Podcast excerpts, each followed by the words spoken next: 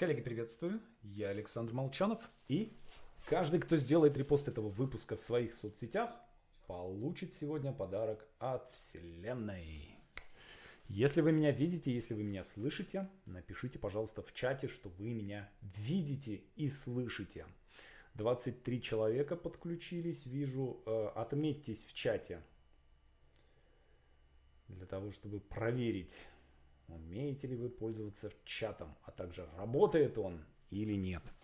А, друзья, пока вы подключаетесь, а, ну, во-первых, объясню, что такое здесь происходит, что это такое. Это мой балкон, это мой кабинет. А, здесь я работаю, здесь я пишу. У меня у жены сейчас сессия, она сдает ее онлайн, поэтому она заняла студию. И, соответственно, выгнала меня выгнала меня на балкон. Следовательно, я думаю, что следующие два занятия, это и следующие два занятия я буду вести отсюда, с балкона. А, в принципе, никаких изменений э, в связи с этим не произойдет в нашей программе, кроме того, что здесь немножко такой звук, как из бочки, потому что микрофон тот же самый, камера та же самая, но э, из-за того, что стекла, э, звук отражается и немножечко такой, немножечко бочковидный звук. Ну, надеюсь, что это нам не сильно помешает. Также, э, что касается новостей, э, хочу сообщить, что мы набрали курс по написанию романа, и, к моему удивлению, 28 число, э, по-моему, вчера или позавчера, мы в субботу, по-моему, последнее, последнее место закрыли. А, несмотря на все происходящие в мире события, курс набрался даже быстрее, чем в прошлом году. Ну, видимо, как-то, видимо, люди хотят учиться. А, следующее, что у нас будет происходить, а, 1 июня, пару месяцев я вам дам отдохнуть от продаж, ничего, ничего не буду продавать, ни, ничего, ни на какие курсы никого не будем набирать. А, а дальше 1 июня мы откроем набор на базовый сценарный курс. А, начнется следующий э, поток, девятый поток в нашей сценарной мастерской. И, соответственно, вот если кто-то из вас планирует, эм, планирует научиться писать сценарий, то не пропустите. Места разлетаются в последнее время очень быстро. Но, правда, э, мы планируем повысить цены. Все-таки у нас э, большая достаточно инфляция случается за это время, поэтому следующий курс будет стоить не 69 500, а 79 500 начальная цена будет. Поэтому вот на, на эту сумму ориентируйтесь. Хорошо, с рекламой, с рекламой закончили. 12.01. За, мину, за одну минуту я уложился. А, сегодня мы будем с вами, сегодня у нас юбилейное 30-е занятие нашей практической магии. А, на самом деле вот удивительно, вы знаете, а, понятно, что 30 недель мы с вами занимаемся. Ну, на самом деле не 30, 32, потому что у нас две недели э, мы пропустили, э, когда шла самодисциплина. Нет, вру, одну неделю мы пропустили, там одно занятие было совмещенное. Сколько всего э, случилось за это время? Просто удивительно. Огромное количество событий. И при всем том, не знаю, как у вас, а для меня практическая магия стала, ну, наряду с мастерской, да, а, одним из таких важных жизнеобразующих проектов. Потому что а, программа, которую я изначально а, планировал, да, то есть э, когда я запускал, я набросал, набросал некую, некую программу, э, по которой я планировал вас провести, но я вижу, что сама жизнь, да, она подсказывает э, какие-то изменения. И э, то поле, которое мы с вами создали на этом тренинге, да, я читаю все комментарии, вижу все, примерно понимаю, э, у кого какие мысли, у кого какие события, у кого какие достижения. И э, вот это поле, да, оно само начинает диктовать э, темы.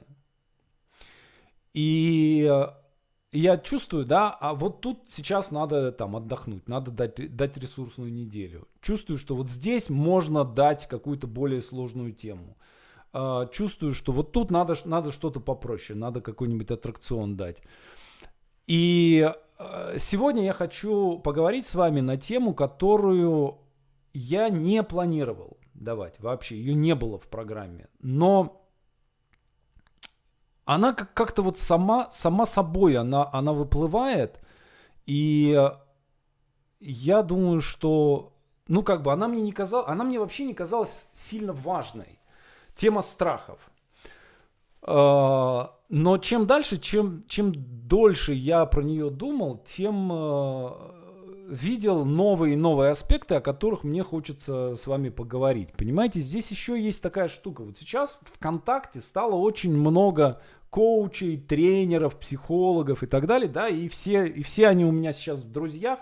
Я все это читаю, и мне иногда начинает казаться, да, то есть и очень, э, всегда очень видно, когда человек, ну, реально думает, да, то есть э, и пишет дело какое-то, да, то есть э, вот прям по теме, вот то, что надо. Э, и когда человек просто пилит контент, да, и вот, к сожалению, очень много такого вот пиления контента, да, когда человек, ну, э, сообщение, которое хочет передать автор, да, э, это я экспертен, да, а не что-то, что я хочу тебе сказать, да, у меня есть какая-то мысль, есть какая-то тема, которую я хочу тебе сказать, и э, вот сейчас я тебе ее дам, да, вот послушай меня внимательно. И извините э, за это отступление, но мне тоже важно это проговорить. И я все время за собой как-то слежу так и думаю, так, стоп, а вот то, что я сейчас хочу написать, это реальное какое-то важное сообщение, да, то есть я, меня разорвет, если я об этом людям не расскажу, или это просто мне надо там лишнее касание какое-то написать, да, э, вот надо сегодня написать пост, э, поэтому напишу. И я в какой-то момент решил, что если, э, если вот просто, чтобы был пост, лучше вообще ничего не писать. Вот. Теперь, что касается этой темы, темы страхов. Ну, давайте так. А, чего вы боитесь? Есть ли у вас сейчас какие-то страхи? Есть ли что-то, чего, э, чего вы боитесь? Напишите прямо сейчас в чате.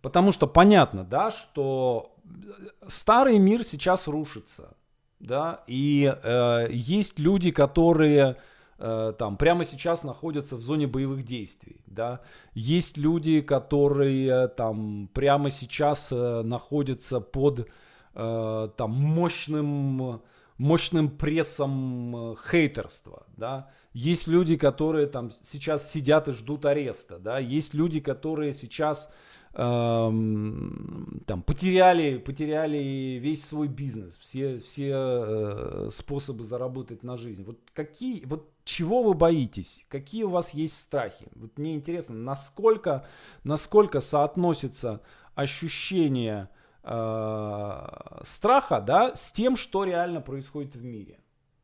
Вообще есть иллюзия, что жизнь небезопасное место.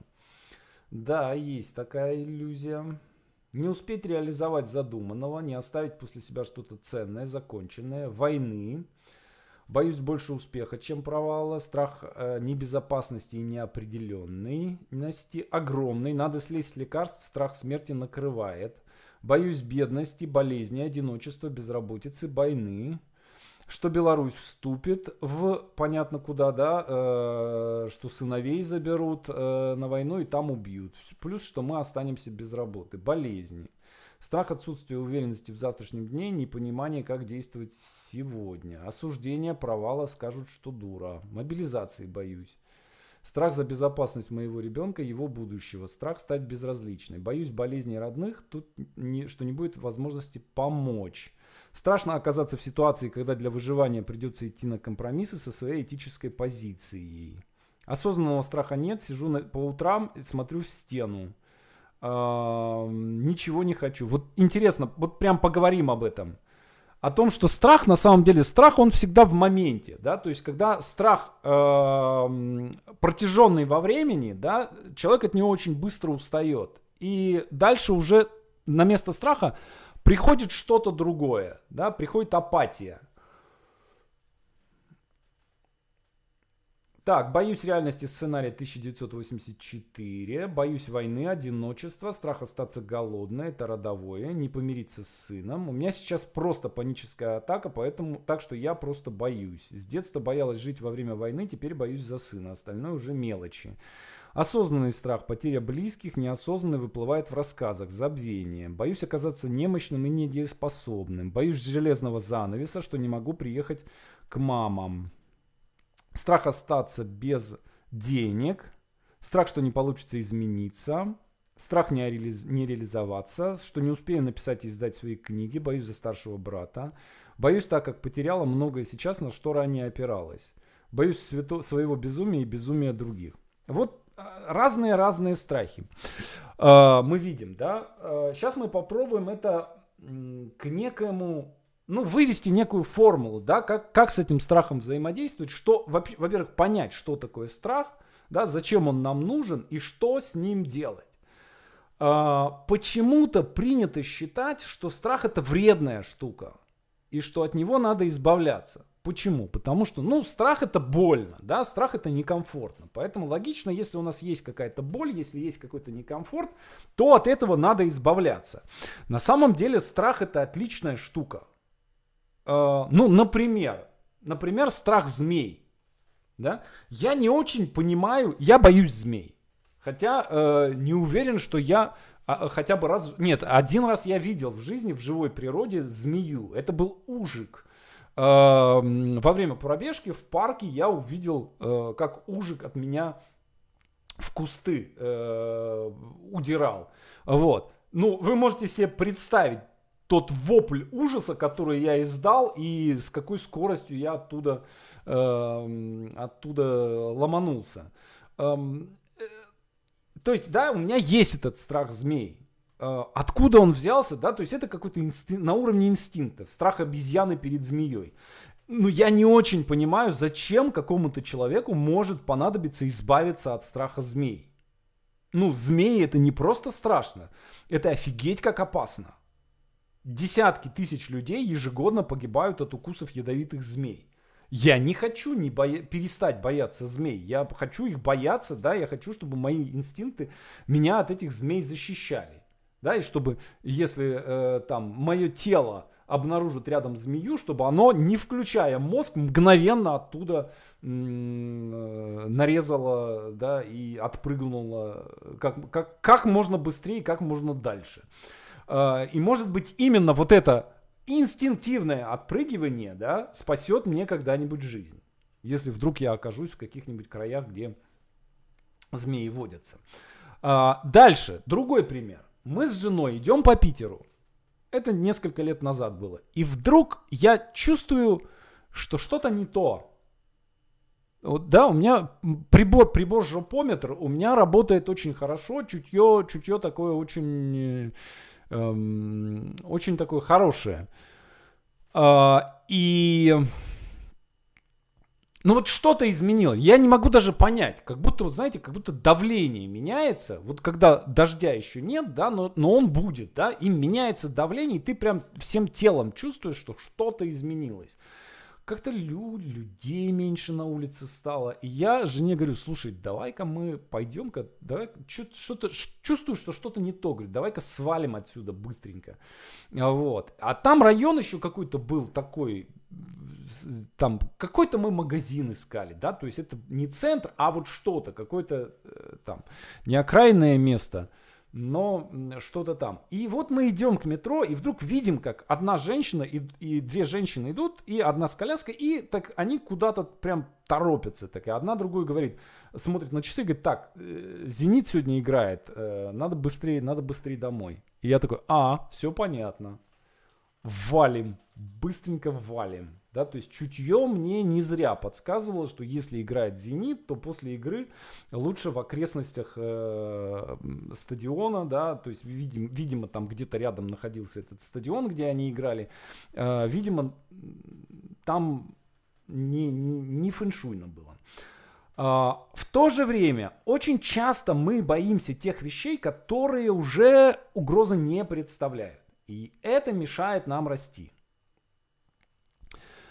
Таким образом, нам надо э, научиться отделять, сначала разобраться, да, что есть рациональные страхи, да, то есть страх, угроза какая-то. Ну вот идет на меня человек с ножом, например, да, это угроза, да, соответственно, страх и дальше действие какое-то, да, например, напасть и выбить у него этот нож, да, обезвредить его каким-то образом, ну или развернуться и убежать. Тоже вполне себе стратегия.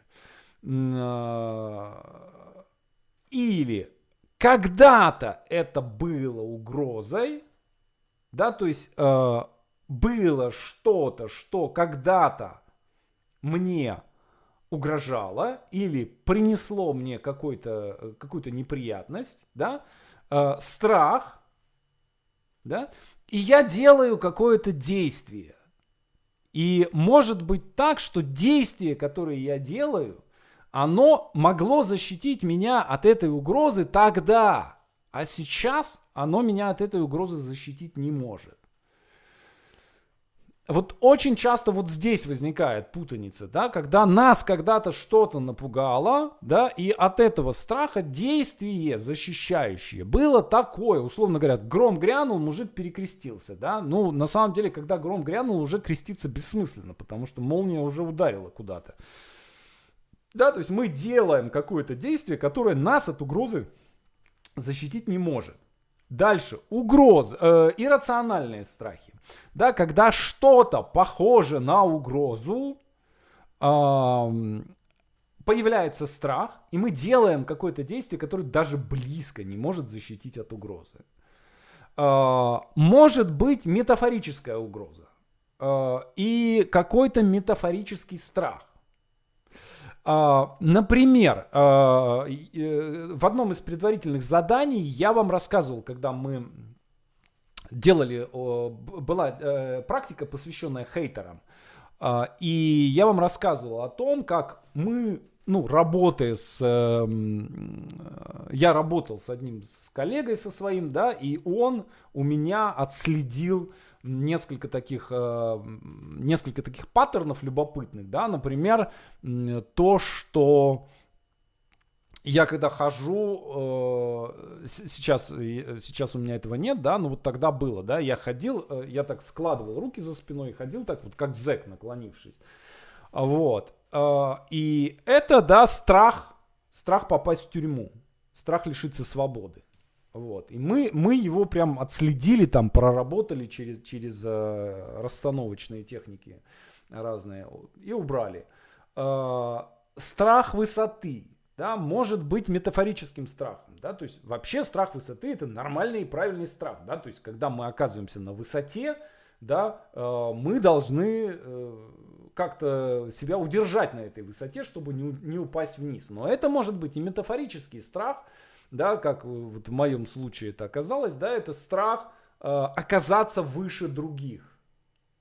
И э, я с этим страхом э, как только не, ну, поскольку, опять же, там сила воли достаточно, э, воля достаточно сильная, да, то если я боюсь высоты, значит я должен, приехав в любой город, обязательно лезть на там собор Святого Павла в Лондоне, э, лезть на э, этот самый в Риме, да, то есть на Эйфелеву башню, да, то есть я куда только не приезжал, я э, непременно первым делом э, лезу на какую-нибудь башню, да, и там ору от ужаса. Вот. И потом мы сделали технику, не буду ее описывать, она, если интересно, там найдете э, в уроке, посвященной хейтерам, э, выяснилось, что для меня страх высоты это метафора, да, то есть это метафорическая угроза, э, связанная с э, падением сверху, да, то есть оказаться выше других людей и страх упасть с этой высоты. Метафорическая угроза, метафорический страх и, соответственно, метафорическое действие. Да? И когда мы сделали действие, да, то есть сделали технику, после этого этот страх ушел. А, и здесь тоже надо посмотреть, если вдруг возникают какие-то неприятные ощущения, связанные с метафорами, да, например, там, не знаю, пахать до упада. Я боюсь, боюсь оказаться в ситуации, когда я там пашу, пашу как, как раб, как крестьянин. Понятно, что пахать это метафора, да. Или э, страшно лезть в бутылку. Тоже, что значит лезть? Да, то есть мы видим метафору, да, которую нужно расшифровать и понять, а что, собственно, что за этой метафорой стоит. А, скорее всего, какой-то контекст, которого там, который в моменте не очевиден. Что еще может быть? Может быть навязанный страх. Ну, если если выражаться языком гештальта, да, языком гештальтерапии, да, то есть слияние и интроекция, да, то есть вы слия... в моменте, когда вы сливаетесь с кем-то, и причем это слияние может быть с родителями, может быть с другом с каким-то, да, может быть с кумиром, да, и э, возникает интроекция, да, когда вам в голову закладывают какой-то страх. Например, э, страх людей э, в форме. Да? А, у меня есть этот страх, да, как, как у многих советских людей, хотя никогда люди в форме не причиняли мне никаких неприятностей, ни разу такого не было, да, но тем не менее вот этот страх человека в форме, да, э, страх человека перед государством, он э, у меня там прочно, прочно интроектирован. Э, или, например, такой страх. Э, я боюсь волков. Э, один из самых страшных моих снов, который повторяющийся сон, который мне снится э, много, но 30 лет он мне снится. Страх, я вижу себя в, э, в доме нашем, в деревне, да, я пытаюсь закрыть дверь, дверь не закрывается, а э, с улицы ломятся волки, которые, которые пришли из леса. Дело в том, что наш дом, в Сямже, где, где я жил до 17 лет, наш дом был последним домом перед лесом. То есть сейчас это уже давно не последний дом, там уже поселок разросся, он уже почти там в центре. Там, э, между э, домом и лесом стадион и там несколько улиц. Но так это был реально последний дом, и за огородом, за нашим, сразу же начинался лес. И э, напротив нас стоял дом, э, который был построен еще там за несколько лет до нашего. И вот в этот дом там жила женщина одинокая и э, одинокая в смысле у, нее муж муж у нее погиб вдова и двое детей у нее было. Я э, дружил с ними. Вот и она однажды пошла в э, зимой пошла в сарай за дровами и в сарае был волк. Да, то есть он там зарычал на нее, она убежала, и после этого она завела собаку огромную, и много лет э, эта собака ее дома охраняла. Собака сама страшнее волка была, реально мощная очень такая, мощный пес. А вот, он много лет прожил, э, и я его помню уже там сов, сов, совсем недавно, по 16 или 17 лет прожил. Так вот, да, я не видел волка, но э, соседка рассказала мне про это, даже не она мне рассказала, она рассказала моей маме, а мама, поскольку я находился с мамой в слиянии, да, она боялась волка, и вот мне передала этот страх. Или, например, страх медведей. А, и а, тоже, я ни разу не видел медведя в лесу, но нам постоянно рассказывали истории про то, что вот э, люди малину собирали, и вот там да, там был какой-то медведь, напал, задрал и так далее, и так далее. Случаи были нередки. Что с этим делать? Ну, например, дома завести собаку, и у нас всегда была собака, а, а в лес не ходить в лес без ружья. То есть, ну вот была у меня такая привычка, в лес без ружья не ходить. И э, когда ты идешь в лес, у тебя всегда в патронташе всегда есть э, ружье, в ружье есть патрон, да, и э, всегда патрон с дробью, э, если ты в лес с ружьем идешь, да, ты можешь охотиться, скорее всего, на дичь какую-то, на, птиц, на птицу, да, и он заряжен дробью. Но в патронташе всегда обязательно в стороне был патрон, заряженный пулей. И э, вот именно на этот случай, на случай, если выйдет медведь. Понятно, что ружье Иш не самое мощное, это не, не карабин, не винтовка, да, но тем не менее, и э, там э, шкуру он, конечно, пробьет, но медведя не убьет, да, но может его, по крайней мере, испугать и отпугнуть.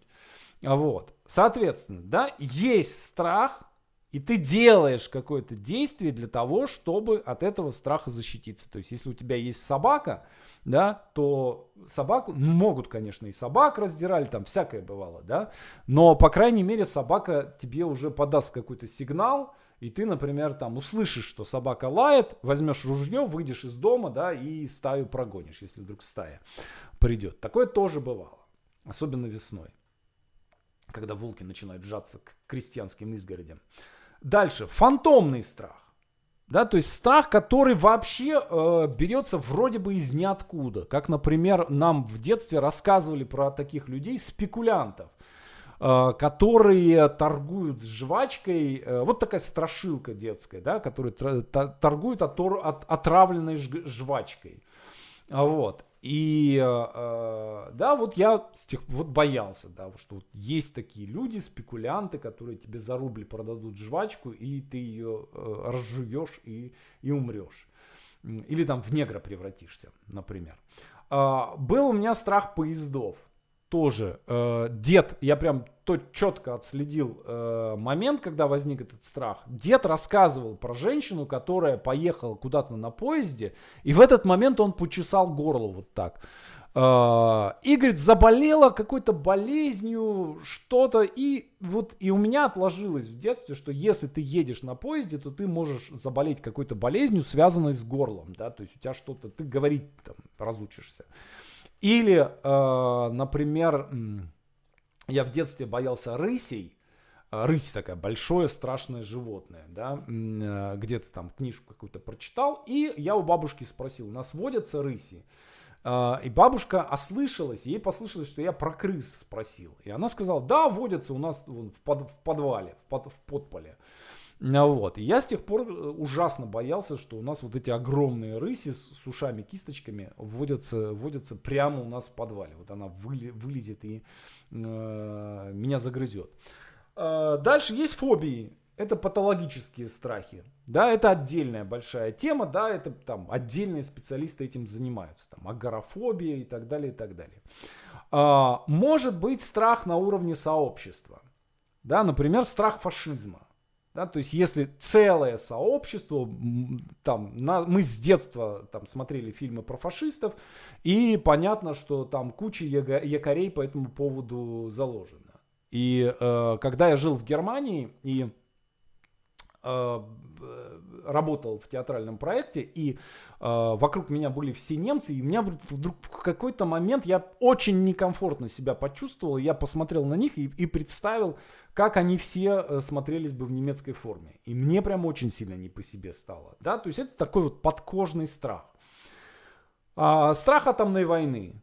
Тоже постоянно там мне в детстве снилось, что атомный гриб вырастает на горизонте. Страх террора. Э, тоже это вот на, на, уровне, на уровне народа э, передается да, такое ощущение, что вот может там придут тебя, начнут раскулачивать, Э, да, отнимут у тебя все, что у тебя есть, посадят в тюрьму, расстреляют и так далее, и так далее. А, ксенофобия. Страх э, другого человека, не похожего на тебя. Тоже вот куча, куча, куча разных страхов. Да? Эм, что с ними делать совсем? Вернее, давайте так. Чем он плох? Чем плох страх? Э, страх парализует вырабатывается норадреналин, и вы перестаете соображать, да, то есть вы сжимаетесь в комок, и вытащить себя из этого состояния, из состояния страха, да, из состояния паралича, э, можно только действием. Страх очень заразен. А, у нас, э, не буду отдельно про это рассказывать, да, вы знаете, у нас есть зеркальные нейроны, которые помогают нам учиться, да, помогают нашему обучению. Но и побочный эффект, когда, например, все вокруг боятся, я тоже начинаю бояться. Э, как в детстве, да, начинают рассказывать страшилки, да, сначала э, смеемся, да, и потом вдруг так страшно, что, э, что даже там, даже в туалет боимся пойти. А со временем, э, страх это всегда кратковременная э, такая эмоция, да, со временем начинает, наступает такое оцепенение, да, тупение. Э, и постепенно, да, мы выходим из этого отупения, а страх создает некий замок, он создает некий запрет. Например, если я боялся, вот этого боялся, да, значит я не буду теперь этого делать. Для того, чтобы этого больше не бояться. Некоторые коучи считают, э, что где страх, там подарок. Но не знаю. Вот ходил я ночью в лес, ночевал я в лесу, ночью страшно было пипец, подарка никакого я там не нашел. Я думаю, что не обязательно. Это красивая концепция, что где страх, там подарок. На самом деле, я думаю, что вовсе не обязательно. Страх это просто ограничение. Да, то есть страх может, вернее так, страх может создать ограничения. Вот. А может, и, может быть и нет. Может быть это правильное ограничение, да, которое будет вас защищать и спасать. А, я думаю, что прям совсем избавляться от самого страха избавляться не надо. То есть от запретов надо избавляться, от страха нет. Потому что бесстрашие это тоже интроекция.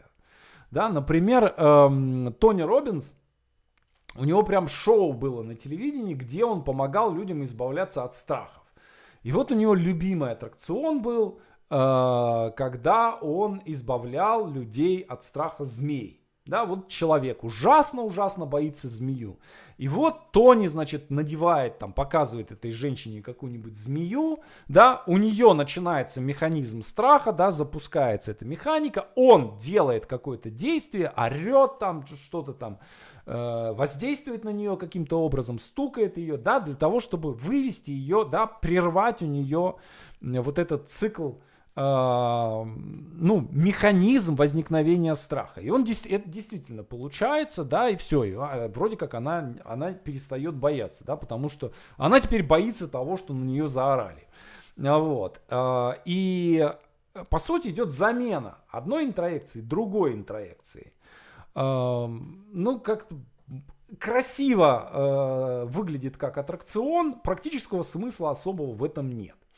Я считаю так, что наша задача это оценить источник страха и найти действие, которое может защитить нас от угрозы. И дальше сделать это действие, и тогда страх уйдет. Вот и все. И вот этот вот процесс, то есть не надо его прогонять. А, оценить страх, найти действие – и сделать действие. Вот этот процесс, это и есть, эта стратегия, да, это и есть э, процесс интеграции страха. Э, какая, какая может быть реакция на страх? Э, по сути, да, инстинктивное действие, да, то есть вот что мы делаем? Мы боимся, что мы делаем? Ну, мы или деремся, я, например, сразу в драку лезу, да, то есть если что-то э, что-то происходит, да, у меня сразу же, я сразу иду как бы, моя защита всегда нападение. Да, мы убегаем, мы деремся, мы убегаем или мы замираем. Да, в надежде, что нас не заметят. Теперь, э, главные страхи, самые главные страхи. Вот то, что я перечислю, да, может быть, вам покажется, что у вас нет этих страхов. Но на самом деле, если вы вдумаетесь, вот все, что вы сегодня написали мне, да, оно очень четко укладывается вот в эти пять видов страхов, которые я сейчас назову. Первое – это страх потерять то, что у вас есть. Потерять э, источник дохода, потерять крышу над головой, потерять э, сообщество, да, потерять э, семью, потерять свою жизнь, потерять свое здоровье потерять смысл своего существования, да, потерять что-то, что у вас есть. Дальше, страх неудачи. Попробовать сделать что-то и потерпеть неудачу. У меня не получится. Я неудачник, я лузер. Э, страх осуждения. Что мы сделаем что-то, и все нам скажут, ах, какой ты нехороший человек. Дальше. Страх оказаться в центре внимания. То есть, э, опять же, когда мы оказываемся в центре внимания, исторически для нас это опасная ситуация. То есть только очень сильный человек, обладающий очень высоким статусом, э, способен выдерживать э, внимание. Да, это навык, отдельный навык, которым там актеры, политики владеют.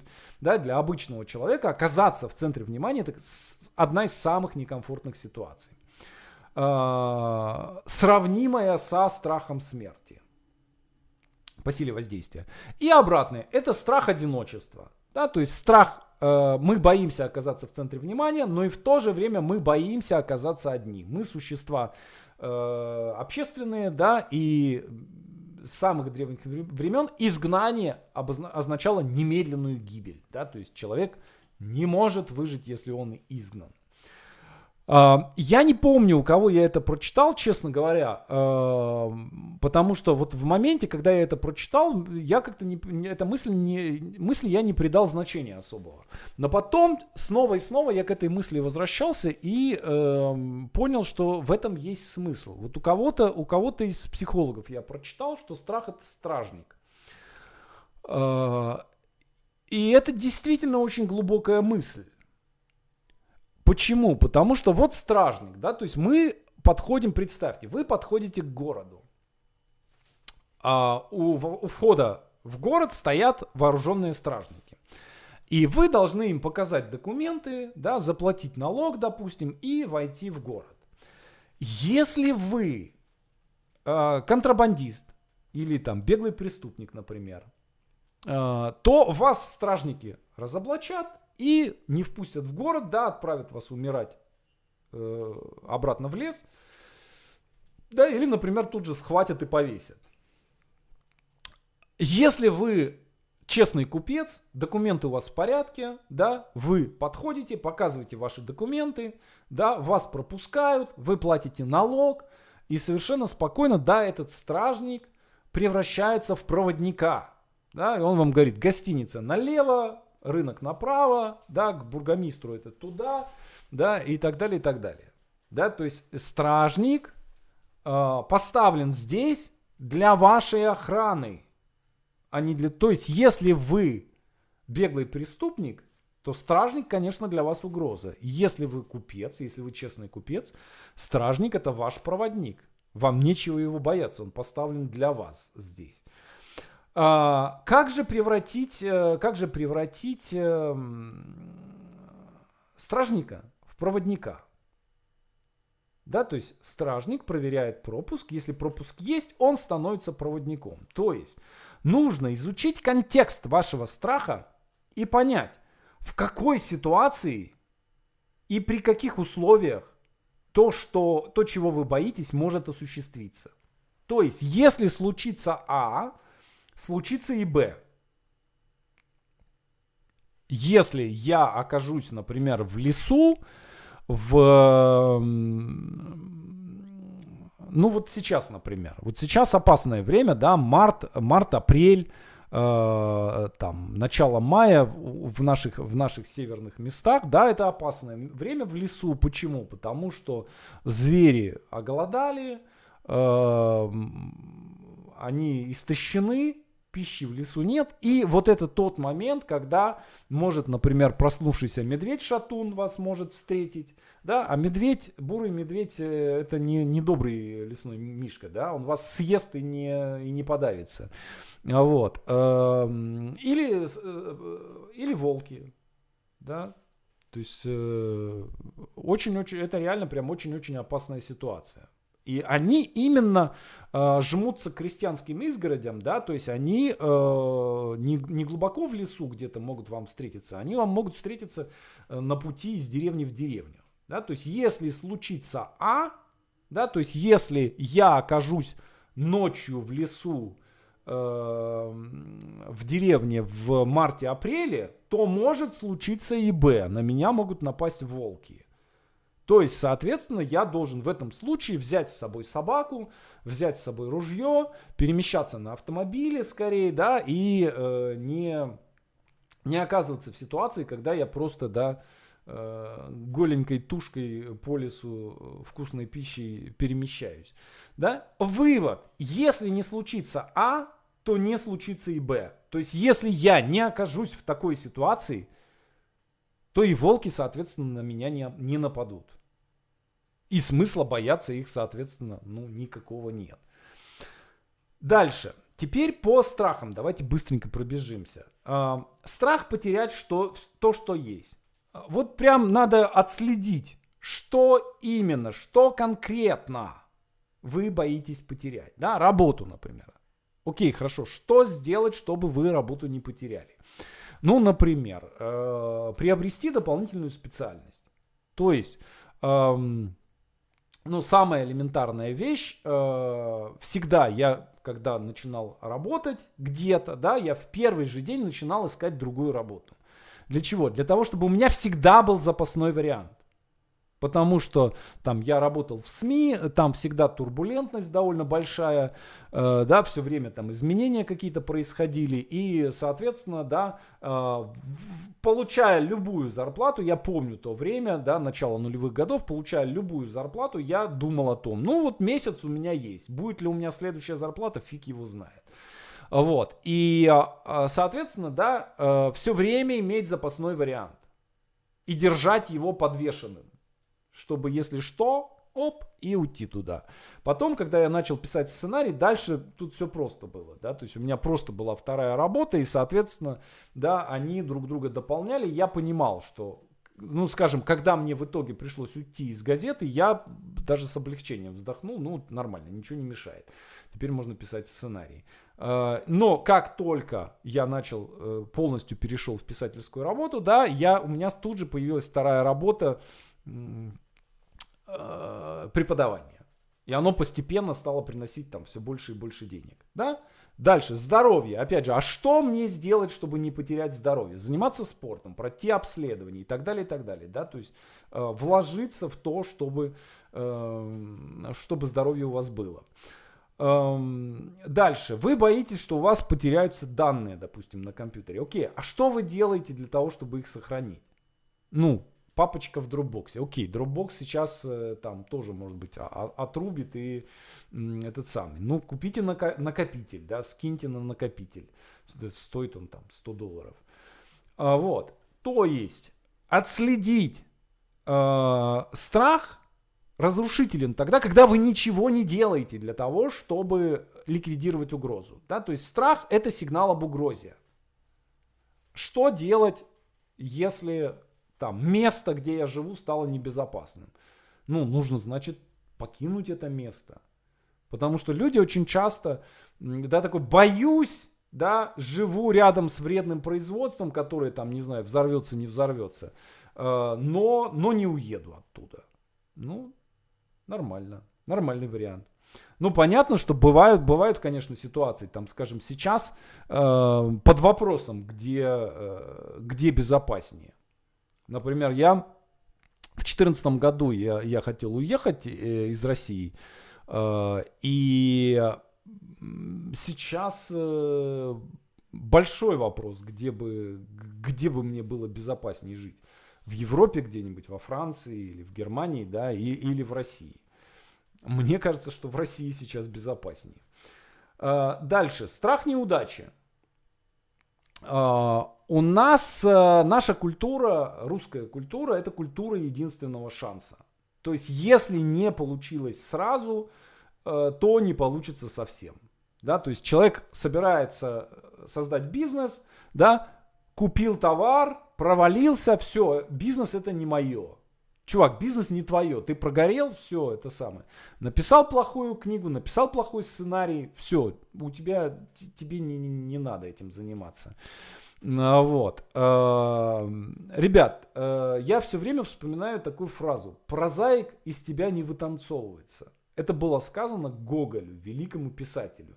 Да, и тот же Гоголь, он э, дебютировал, написав поэму «Ганс Кюхельгартен», которую потом выкупал до конца жизни, выкупал все экземпляры и уничтожал. Ну, ну поэма, я ее читал, поэма и поэма, ничего особенного. Да? Эм, точно так же Пастернак и эм, Гумилев не любили свои ранние стихи. А если вы почитаете ранние стихи Лермонтова, которые он писал э, в возрасте от 13 до первое стихотворение у него, по-моему, 13 лет, когда Рафаэль вдохновленный, ужасное совершенно стихотворение, кистью окончал. Эм, и э, примерно лет э, в 16 он написал там «Парус», да, первое свое великое стихотворение. Эм, и э, вот в этом промежутке он огромное количество стихов написал. И они все плохие, ужасные совершенно. Да? Но он же не сказал, так, что-то у меня, что-то у меня плохие стихи получаются, не буду-ка я писать. Да? Или вы начинаете что-то делать, и что-то идет сильно не так. А сильно не так идет, потому что, ну, вы же этого не делали, навыка нет, вы осваиваете, естественно, вы совершаете ошибки. Да, э, и вы такой, о, дурной знак, у меня тут не получилось. Э, да, соответственно, нужно понять, что сделать, чтобы гарантированно, либо гарантированно победить, да, то есть иметь при, подавляющие преимущества, либо безболезненно переживать поражение. То есть учиться побеждать, учиться проигрывать. Например, у меня сын катается на роликах. Вот, и когда он падает, э, мама просто э, там все, она в ужасе там сидит и умирает. Я говорю, ну как бы ребенок учится кататься, он должен учиться падать. То есть, если ты учишься кататься, ты должен уметь падать, да, то есть, ну, иметь налокотники, иметь наколенники, иметь шлем на голове, во-первых, да, иметь полную защиту, вот. А во-вторых, падать все время, все время падать. Для того, чтобы научиться падать, надо падать.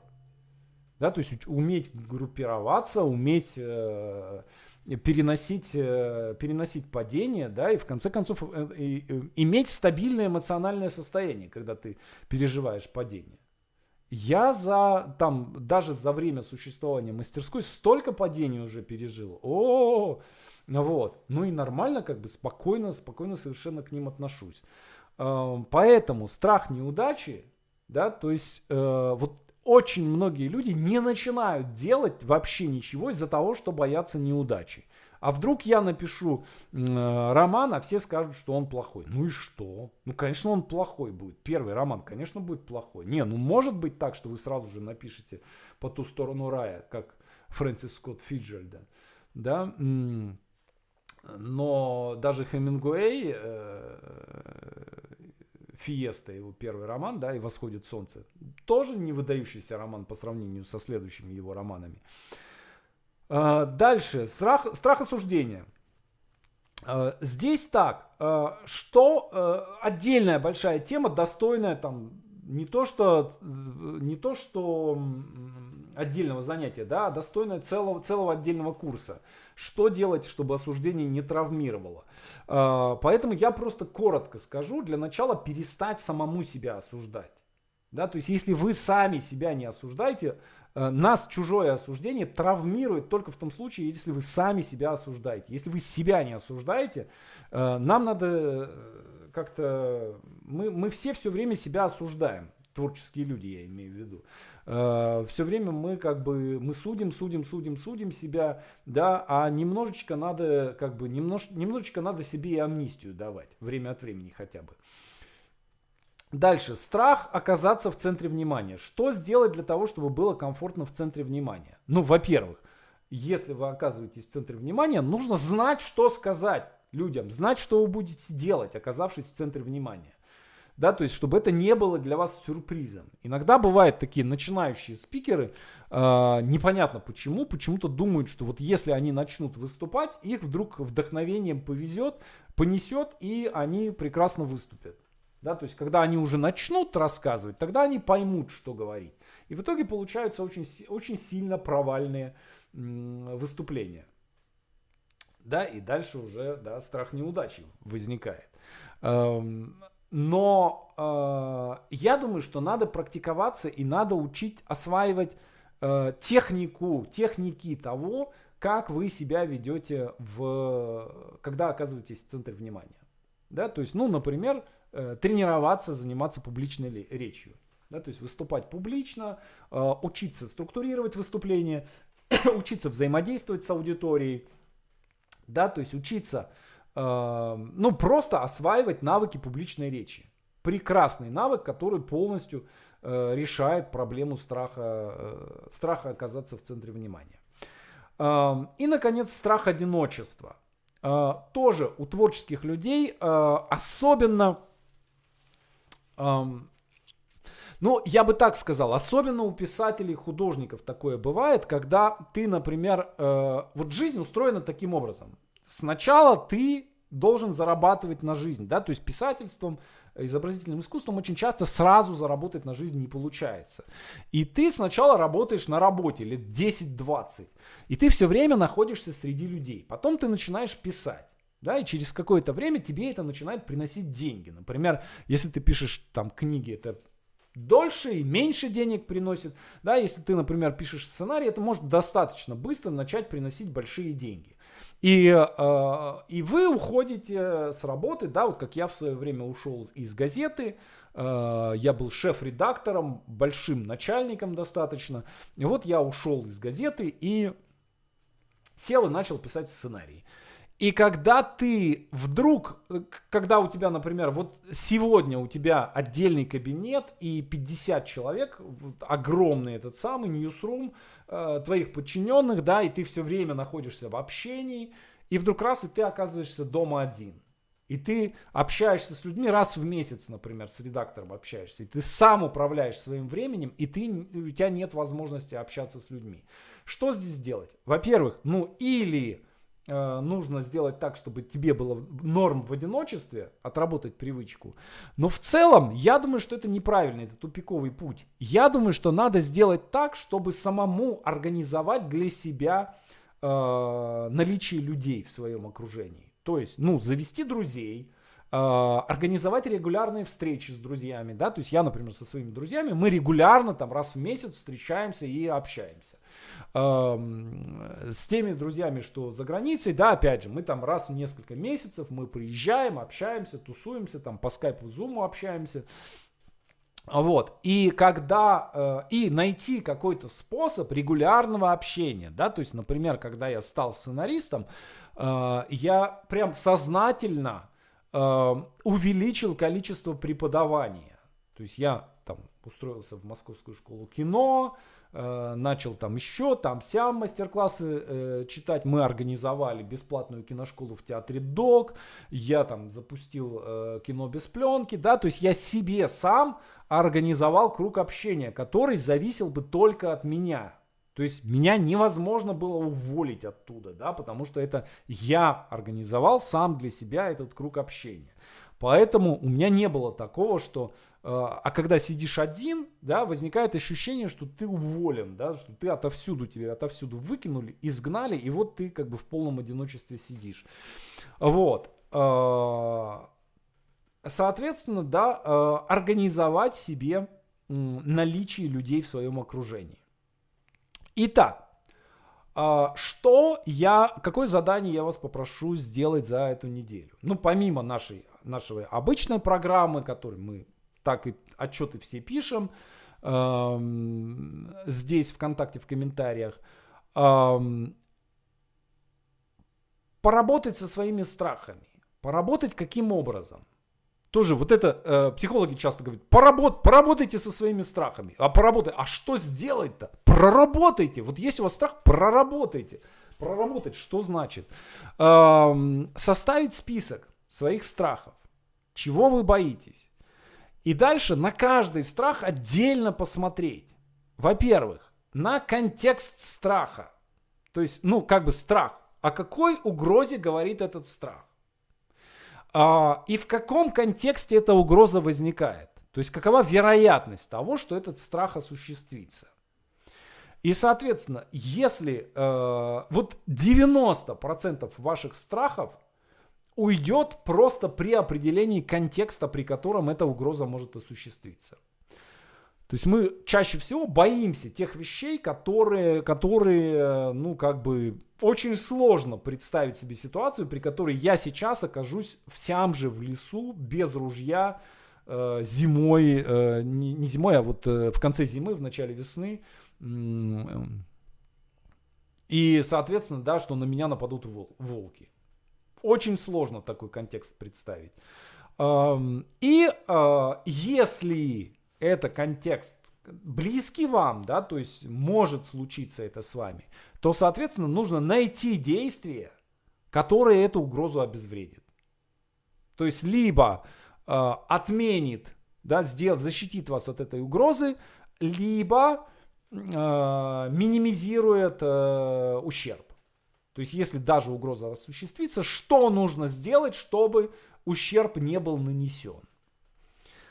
Вот вам домашнее задание, и если у вас есть вопросы, то я готов на них отвечать.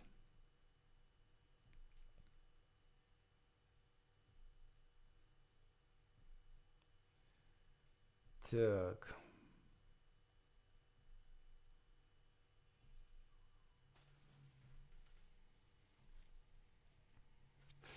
Я очень боюсь э, змей, но специально сама иду на них смотреть, если встречаю в природе. Э, не могу ничего сказать, поскольку у меня этот страх пока... Тоже может быть, тоже, кстати говоря, вполне может быть, что, что за ним э, тоже какая-то метафора скрывается. Какая? Фиг его знает. Не знаю. Фаллический символ? Не знаю. Честно, не знаю. Мне кажется, что у меня страх змей появился тогда, когда я прочитал книгу Рики Тикитави. То есть до этого я как-то даже не знал, что змеи существуют. Но Наг и Нагайна это просто кошмар моего детства. Момент, когда э, герой, э, отец героя, э, там ребенка берут и э, ставят на стол для того, чтобы они, ну, змея его не достала. Вот тот момент, когда он приходит и видит, что семья сидит за столом и внизу э, змеи ползают. Вот это самый жуткий момент. Мне кажется, что вот оттуда. А это что? Это интроект. Да, то есть это заложенный страх, да, э, который, в общем, в реальности никакого, никакого не... Я избавлялась от страха змей, он мне мешал. Так, страх беспомощности. В прошлом году на Байкале встретила за день двух ядовитых змей. Со мной был серпентолог, так что он их поймал и показал. Так. Страх пауков мешает временами. У Гришковца есть шикарный монолог о страхе высоты. Про преодолеть страх и умереть смелым. Да-да-да. Это смешно.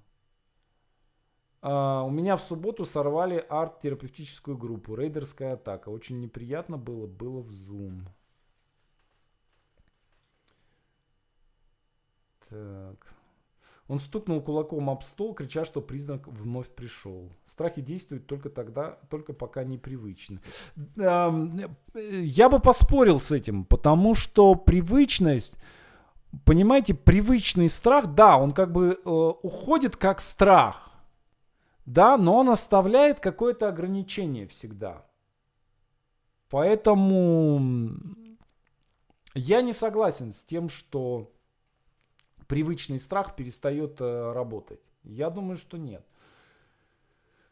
Так, напомнили, я однажды даже винтовку достала, чтобы отстреливаться от волков, тоже на краю деревни в, в тайге. Ну, вот городским жителям это сложно понять, а в деревне, ну, это как бы, ну, будничное явление совершенно. Так, я боюсь, что меня осудят, оштрафуют, привлекут к ответственности. Это не, этого никогда не было ни со мной, ни с кем-то из моих близких. Тоже интроект, который из вот из какого-то да общего информационного поля. Да, вот Марина пишет, рожденные в Ленинграде системно боятся голода. Абсолютно, да, так.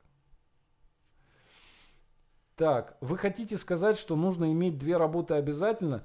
Я бы, эм, понимаете, вот сложно, эм, сложно, эм, это такое очень безапелляционное заявление, да? Почему? Потому что, например, если человек э, э, имеет какую-нибудь крайне редкую профессию, да, например, ну не знаю, работает на каком-нибудь э, ну, исследует термоядерный синтез, да, например, в ИФЛИ работает. Вот я был в ИФЛИ в лаборатории, которая, которая занимается э, бор-нейтронной, э, бор-нейтронной терапией. Да, уникальная, абсолютно уникальная техника, там стоит миллион долларов, стоит, ой, миллион, миллиард, миллиард рублей стоит этот самый, стоит пушка. А, вот. Э, и вот они делают, занимаются вот этой терапией. И нигде такой пушки нет. Вроде бы в Японии еще есть похожие. Вот. Э, и в Китае еще там собираются строить, но пока нет. И вот человек, который работает на, э, на этом оборудовании. Нужно ли ему иметь еще одну работу? Ну, я думаю, что нет. Вот. Я думаю, что есть ситуации, или, например, человек, э, там, не знаю, аниматор, художник, художник-аниматор, да, который полностью встроен в проект, да, фильма, который он пишет, да, и, э, в общем-то, ну, найти какое-то какое другое свое применение своим способностям ему довольно сложно. Поэтому нет, я не думаю, что прям обязательно всем. Но большинству людей чаще всего э, я советовал бы иметь э, дополнительную, дополнительную работу. Почему? Потому что мир меняется очень быстро. Да? То есть есть области, которые не меняются. Вот если у вас э, вы работаете в какой-то области, которая гарантированно не изменится, ну хотя черт его знает. Да, я работал в свое время в газете в Вологде. И это было мега круто. Просто мега круто э, быть журналистом в Вологде в середине 90-х. У нас был тираж 180 тысяч. Э, я помню, как Гришем, у него есть, э, есть роман один, посвященный провинциальной журналистике. Вот. И он писал, что это, это типа просто вы печатаете деньги. Вот. Э, и эта газета закрылась. Она, я уже уехал к тому времени, да, но в 2005 или 2004 году эта газета закрылась просто за неявкой читателя. А, поэтому э, в мире, который очень быстро меняется, а скорость изменений нарастает очень быстро. Вот. Э, нужно все время смотреть и думать, а что будет, что будет моим следующим проектом, что будет, что будет приносить мне следующие деньги. Потому что то, чем вы занимаетесь сейчас, очень быстро может э, деньги перестать приносить. Я думаю, что мастерская со временем перестанет мне переносить деньги. Я буду делать тоже что-то другое. То есть я буду, наверное, учить людей, но, скорее всего, я буду это делать бесплатно. Вот так, так как здесь, на практической магии. А инфобизнесу, я думаю, что отмерено лет 5, может быть. Так, э, проводили эксперимент по выведению супервоинов. Результат, дети без страха жили не более 12 лет. Да, совершенно верно. В дзюдо первую, в первую очередь учат падать. Вот писателей в первую очередь надо учить ложать. Поэтому я всегда говорю, что надо, надо уметь писать плохо, надо не бояться писать плохо. Как называется видео, видео про хейтеров? По-моему, оно так и называется, хейтеры. Практическая магия хейтеры. На ютубе забейте в поиске. А, что делать со страхом за своих близких? То же самое. Смотрите, вот окей, хорошо, есть близкий человек. Что с ним может случиться? Чего конкретно вы боитесь? Какой угрозы? Какое действие вы можете предпринять для того, чтобы человека от этой угрозы защитить? Например, я боялся, что у меня э, дом сгорит у родителей моих. Я оплатил э, и сделал, сделал новую проводку безопасную чтобы дом не загорелся. Э, и сделал конвекторы для того, чтобы они там с печами не, не это самое. Это давно было, сейчас они умерли уже.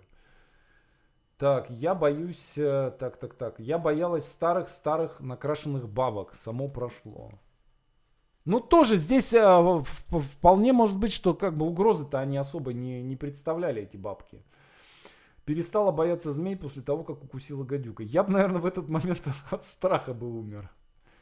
Так, мое э, самочувствие резко ухудшается от страха, возникает замкнутый круг. Как, как разомкнуть? Дышать. Дышать и, то есть вот если вот прям в моменте, что делать? Дышать и считать, если дышать не можете, считайте вдохи. Вот прям э, будет ситуация, ну, это самое простое, что можно сделать, да? Раз, два, три, четыре, и вдохи, 10 вдохов, 10 выдохов. И вы, вы, вы, контроль себе просто вернете над телом и дальше сможете что-то делать. Да, принимать какое-то решение. как выйти из этой ситуации, там, бежать или бить, или замереть. Так, я боюсь собак, но этот страх рожден из того, что собак в детстве в три года покупал, покусала. Ну, собаки опасные на самом деле, это правильный страх. Знаете, когда я бегаю на пробежке, э, я собак обхожу очень, ну, стороной обхожу, потому что, ну, например, если это какой-нибудь доберман, то вообще-то, ну, мне от него не защититься никак. Только на дерево, если залезть. Вот. Есть собаки, которые просто опасны. Мне говорят, что я параноик, но для меня это самый сильный мотиватор э, к работе. А потому что выживают-то только параноики. Если вообще, если вы параноик, это еще не значит, что за вами не следят. Поэтому, конечно, нужно быть параноиком. Страх э, за близких, вернее, за детей. Соответственно, да, что мы делаем? Что мы делаем для того, чтобы наших детей обезопасить? Как мы избавились от страха медведей во время походов? Приняли меры безопасности и привыкли к их наличию рядом. После учебы в МАИ э, появился страх полетов на самолете. В детстве любила летать. Поняла, что все мои страхи, все пробоятся публичного выступления. Понятно, что готовиться нужно тщательно. Да, это так. То есть чем лучше вы готовы, тем, э, тем легче пройдет э, выступление. В моменте встаешь и вроде готово, моментально цепенею. Ну, нужно знать просто, что нужно делать в следующий момент. Действие, стать говорящей головой и, и вещать из соцсетей. Ну, для начала я очень э, постепенно в, входил в публичный спикинг, да, так его назовем.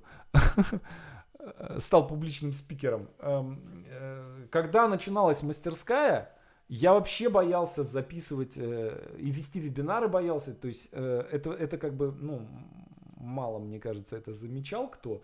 Но на самом деле, действительно, я первые уроки в мастерской записывал на телефон. У меня даже не было никакой техники. Вот первый поток, 8 потоков назад, я уроки записывал на телефон аудио и выкладывал в мастерской. Первый сценарий за неделю, э, тоже уроки были записаны и выкладывались в записи. Потом я стал вести прямой, прямые эфиры, э, но не включал видео. Боялся и стеснялся. Потом начал включать видео. Сейчас мне уже как бы опять, ну, столько выступлений уже сделано, да, что страха уже нет как такового. То есть я облажаться не боюсь. Ну, облажаюсь, допустим, что? Ну, ну будет плохое выступление. Все уйдут, скажут, что-то ерунду какую-то Молчанов вещает. Ну, окей, я это переживу. А, страх делает людей злыми, и они начинают обвинять друг друга и словами нападать. Мне кажется, не так немножко. Э, мне кажется, что злыми люди становятся тогда, когда они не могут найти действия. Да, то есть, когда есть страх, в моменте страха нападения нет. Страх, э, агрессия начинает появляться после страха. То есть, вот пережили страх, да, э, отошли, и вот после этого, как реакция на страх, на пережитый страх, начинает появляться агрессия. То есть в сам момент страха агрессии нет, как правило. Она приходит после. Поэтому не страх, пережитый страх. Страх в прошлом. Да, действительно может быть. Не соглашусь с тем, что человеку с редкой профессией не нужно иметь запасную профессию. Потерять такую узкоспециализированную профессию можно так же легко, как и широко распространенную, закрытую всего производства, например. Да, Скорее всего, да. Но понимаете, есть какие-то вещи такие, эм, которые человеку э, сложно, сложно организовать самому. Да, и есть, есть вещи, которые э, очень, ну, как бы крепко связаны со смыслом жизни. То есть, вот хорошо нам, да, пишущим людям. То есть у меня убрали газету из-под меня, ну как бы окей, не проблема, да, я сел, YouTube канал открыл, да, YouTube закрыли, ВКонтакт открыл, да, то есть, ну, вообще никакой проблемы нет. А, я хочу писать, хочу, чтобы меня читали, да, легко и просто это все делается. Но э, вот все эти возможности, они начали появляться только в последнее время. То есть э, происходит, очень сильно происходит освобождение человека да, от зависимости от э, самых разных производств. Я думаю, что тем не менее, э, да, вот мы с вами все, в большинстве люди таких свободных профессий. 90% людей э, привязаны к своим профессиям.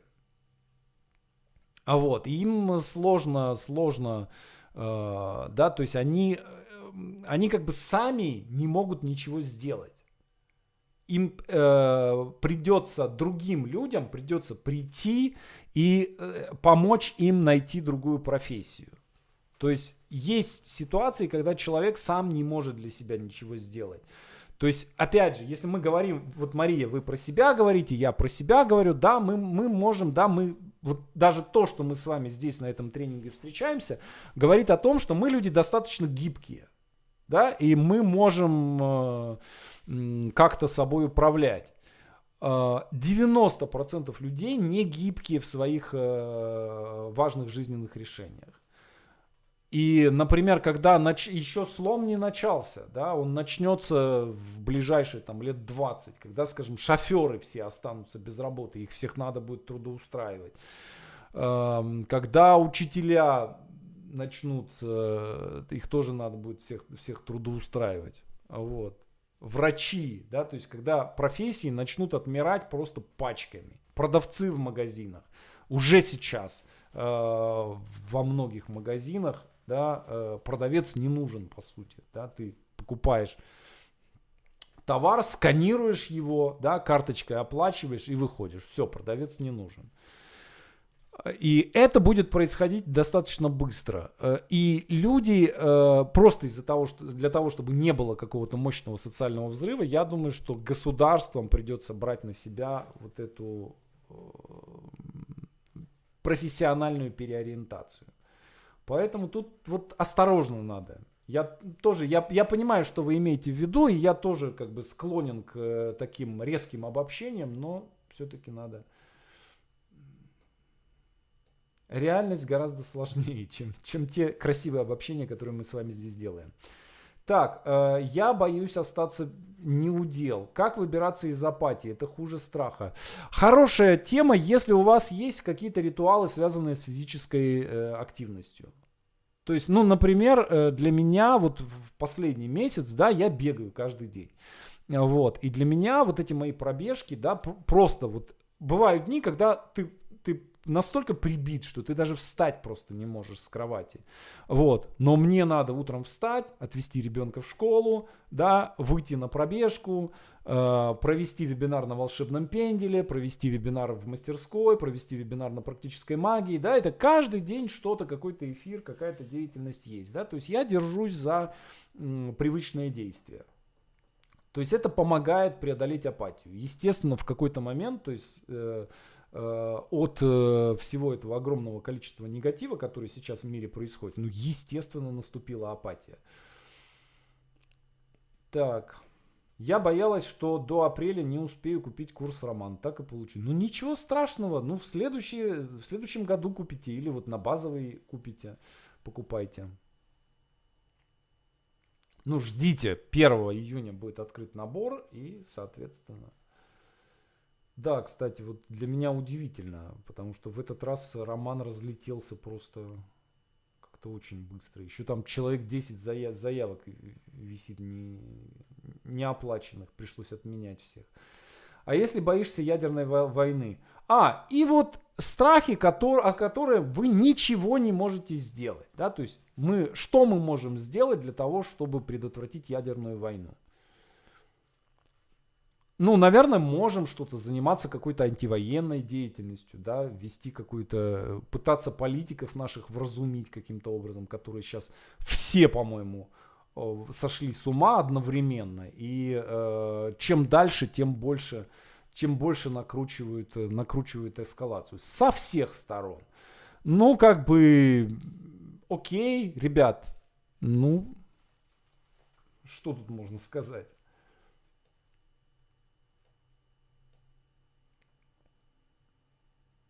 Другой планеты у нас нет. У нас только один человек, э, Илон Маск, э, может предпринимать какое-то действие, чтобы создать запасную, запасную площадку для человечества. Так, а меня, мне часто страшно постфактум. Если днем гуляли на большой высоте, обрыв какой-нибудь, меня будет трясти ночью. Нет, это не фантомный. Фантомный это такой случайный, да, то есть когда угрозы на самом деле нет, но вы это воспринимаете как угрозу. Да, и вам это запоминается как угроза. Да? Видел страшного снеговика, и теперь этот снеговик мне снится. Да? Поэтому нет, это не... Так, а почему учителя и врачи? Не все операции способен заменить искусственный интеллект. Ну, ребят, э, знаете, э, разве машина может заменить лошадь? Она же теплая, она дышит. Ну, все мы увидим. Надеюсь, надеюсь, что доживем и увидим. Надеюсь, что все, все эти интересные преобразования произойдут при нашей жизни. Хорошо, большое вам спасибо. Э, получил большое удовольствие от общения с вами. Э, домашнее задание, надеюсь, понятно. И увидимся на следующей неделе, в следующий понедельник в 12.00 на практической магии. Спасибо вам за то, что пришли в прямой эфир и пока-пока.